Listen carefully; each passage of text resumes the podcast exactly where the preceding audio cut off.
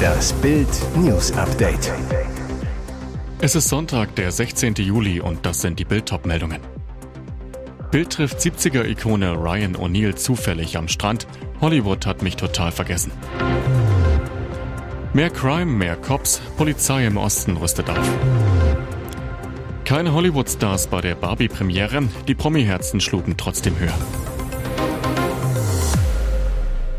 Durch Filme wie Iswas Dog, Love Story und Paper Moon wurde Ryan O'Neill zur Hollywood-Legende. Doch mit 82 Jahren hat der Vater von Tatum O'Neill für Hollywood nur noch Groll und Spott übrig. Am Strand von Malibu, wo O'Neill mit seinen drei Hunden in einer Traumvilla lebt, trifft der Bildreporter zufällig auf den großen Schauspielstar.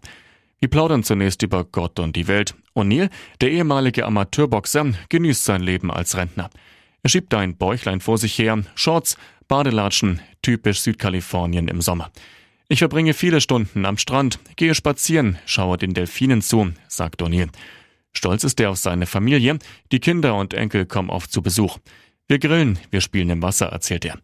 Auf das Thema Showbusiness und Hollywood angesprochen, winkt der Schauspieler ab. Hollywood hat mich völlig vergessen, sagt er resigniert.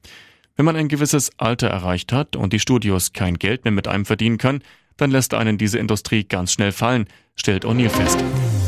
Großdemos, Extremismus, organisierte Kriminalität, Kinderpornografie und Hasskriminalität, die Aufgabenfelder der Polizei werden immer anspruchsvoller und personalintensiver.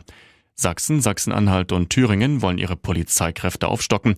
In Sachsen-Anhalt wird eine Erhöhung um knapp 700 Vollzugsbeamtinnen und Beamte bis Ende 2026 angestrebt, wie das Innenministerium in Magdeburg auf Anfrage mitteilte. In Thüringen hatte der Landtag beschlossen, die Einstellungszahlen im Polizeivollzugsdienst auf jährlich 300 Anwärter für die Jahre 2021 bis 2025 zu erhöhen.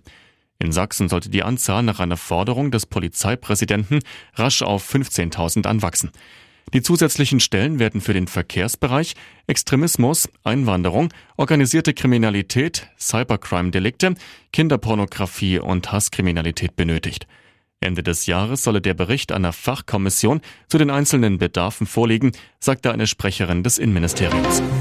Mehr als 10 Tonnen Kokain wurden Anfang Juli im Hamburger Hafen sichergestellt. Ein Megacoup des Zolls, ein empfindlicher Schlag für die südamerikanische Drogenmafia.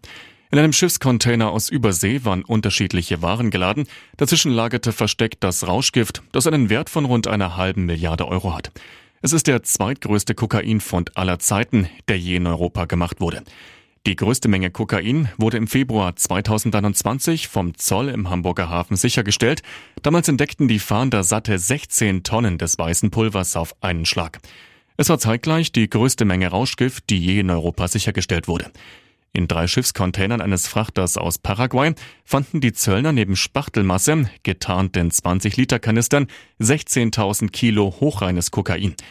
René Matschke, Chef des Zollfahndungsamts Hamburg, damals zu Bild, ich gehe davon aus, dass es dadurch einen Engpass bei der Versorgung der Händler mit Kokain geben wird, vielleicht sogar die Preise steigen.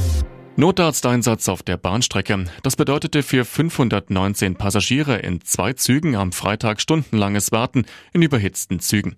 Um 16.15 Uhr musste die Bahn die Strecke zwischen Ingolstadt und Eichstätt sperren. Die Züge aus München sollten im Hauptbahnhof von Ingolstadt warten. Taxis wurden als Schienenersatzverkehr eingerichtet. Ein Regionalzug, der nach München unterwegs war, und ein ICE auf dem Weg nach Norden waren allerdings schon in den gesperrten Bereich eingefahren. Sie mussten bei Denkendorf auf offener Straße halten. Außentemperatur über 30 Grad. Die Klimaanlagen fielen aus. Die Passagiere mussten ständig steigende Temperaturen in den Zügen ertragen. Aus Sicherheitsgründen durften sie die Züge nicht verlassen, teilte die Bahn mit. Das Rote Kreuz versorgte die Passagiere mit Getränken und überwachte den Gesundheitszustand. Ein Fahrgast wurde ins Krankenhaus gebracht. Um 19.30 Uhr wurde die Strecke freigegeben.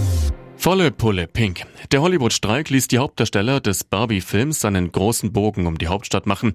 Also gehörte die Bühne ganz ihnen, deutschen Promis in Pink. Und die hatten alle die rosarote Brille auf.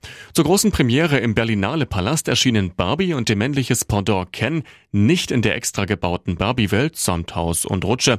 Statt nach Berlin reisten sie von der Europapremiere in London zurück nach Hause. Für deutsche Stars kein Grund, sich nicht trotzdem in ihren besten pinken Look zu hüllen. Und die Männer zeigten, dass rosa und pink keine Mädchenfarben sind. sowie Mega-Influencer Julian Klaassen. Statt mit Bibi feiert er hier mit Barbie und turtelte mit Tanja. Oben an der Rutsche stehend ließ er alle sehen, wie glücklich er mit seiner neuen ist. Verliebt in den Film war hingegen Tokyo Hotel-Sänger Bill Kaulitz. Er trug eine rosa Tasche, dazu hohe Schuhe und sagte, ich wäre nicht so cool wie Barbie. Ich würde natürlich ganz viel mit Ken rumhängen. Vor allem, wenn es Ryan Gosling ist. Und jetzt weitere wichtige Meldungen des Tages vom Bild Newsdesk. Der Fall um die mutmaßliche Gruppenvergewaltigung auf Mallorca. Jetzt ist einer der sechs Tatverdächtigen wieder frei. Nach Bildinformationen handelt es sich um den Deutschen, der zunächst in Unterhose abgeführt wurde. Er verließ am Samstagabend um 22.22 Uhr im Beisein seiner Anwältin das Gerichtsgebäude.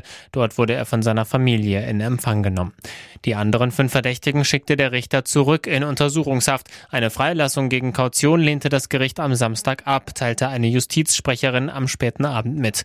Die spanische Zeitung Ultima Hora berichtete, dass der Haftrichter die Anhörung vertage. Der Grund sei, dass er noch weitere Dokumente zu dem Fall studieren wolle.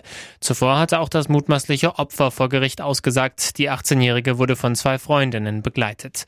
Nach Bildinformationen ist der Haftrichter, der darüber entschied, ob die Männer in U-Haft müssen, Antoni Rotka. Es ist der Jurist, der im vergangenen Jahr die als Kegelbrüder bekannt gewordene deutsche Touristengruppe nach dem Brand einer Bar in Arenal wochenlang im Mallorca-Knast schmoren ließ. Untersuchungshaft kann in Spanien Wochen und Monate dauern. Im Falle einer Verurteilung wegen Vergewaltigung können Strafen von bis zu zwölf Jahren verhängt werden. Was genau passiert sein soll, gibt's zum Nachlesen auf Bild.de. Alles schaut auf Rammstein. Nach den schweren Vorwürfen mehrerer Frauen gegen Frontmann Till Lindemann spielte die Band am Samstag ihr erstes Konzert in Berlin. Vor ausverkauftem Publikum im Olympiastadion, aber ohne Row Zero. Vorausgegangen waren Proteste und Pöbeleien. Der Verdacht, Lindemann soll junge Frauen auf seine private Aftershow-Party gelockt und sie mit Alkohol und sogar K.O.-Tropfen sexuell gefügig gemacht haben. Vor dem ersten von drei Berlin-Konzerten vor jeweils 60.000 Zuschauern hatten Gegner der Band zu einer Demonstration aufgerufen. Es sammelten sich etwa 300 Teilnehmer und zogen durch Berlin zum Olympiastadion. Als sie dort auf Fans trafen, die gerade zum Konzert wollten, wurde die Stimmung aggressiv. Schämt euch, brüllten die Demonstranten und hoben den Mittelfinger. Die Rammstein-Fans antworteten mit derselben Geste. Die Stimmung beruhigte sich dann zwar etwas, doch die Gegendemonstranten blieben. Während die Konzertbesucher sich vor dem Stadion mit Currywurst und Bier stärkten, blickten sie bis zum Konzertbeginn auf Anti-Rammstein-Plakate. Er schläft zurzeit nachts nur noch vier bis fünf Stunden. Nachrichten und Anrufe gehen fast im Minutentakt auf seinem Handy ein. Carsten Linnemann ist der neue Hoffnungsträger der CDU.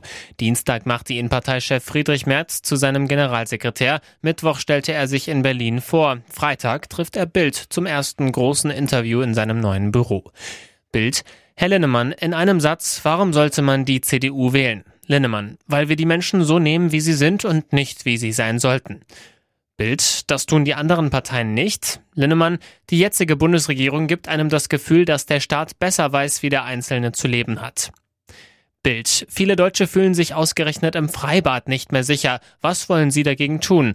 Linnemann, es braucht einen starken Rechtsstaat. Was gerade in den Freibädern passiert, ist schlicht unsozial. Familien, die sich keinen Urlaub oder keinen Pool im eigenen Garten leisten können, müssen im Freibad mit ansehen, wie junge Männer, oft mit Migrationshintergrund, gewalttätig werden. Sie haben den Eindruck, dass der Staat nur zuschaut.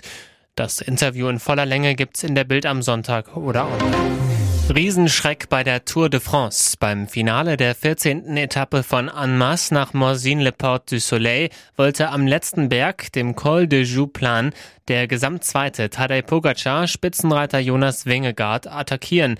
Der Slowene trat an, kam aber nicht weit. Nach zwei Dritten bremsten den Tour de France-Sieger von 2020 und 21 zwei Motorräder aus. Eines mit einer Fotografin, eines mit einem Kameramann. Ein echter Tour-Skandal. Pogacar pragmatisch. Ich wollte attackieren, ich habe alles reingelegt, dann bewegten sich die Motorräder nicht. Ich habe da eine Patrone verschwendet, aber es ist wie es ist. Wir werden es wieder versuchen. Beide Profis trennten zu diesem Zeitpunkt nur neun Sekunden in der Gesamtwertung. Der offenbar geschockte Pogacar ließ sich dann bei der Bergwertung von seinem Rivalen überrumpeln und verlor drei Sekunden auf ihn. Somit betrug der Rückstand in der Gesamtwertung jetzt zwölf Sekunden. Hinter dem Spanier Carlos Rodriguez kamen Pogacar und Wengegaard als Zweiter und Dritter ins Ziel, macht zwei Sekunden Bonus für den Slowen, sodass es am Sonntag für den Dänen mit zehn Sekunden Vorsprung auf die nächste Alpenetappe von Les Gay Les Portes du Soleil nach Saint Saint-Gervais-Mont-Blanc geht.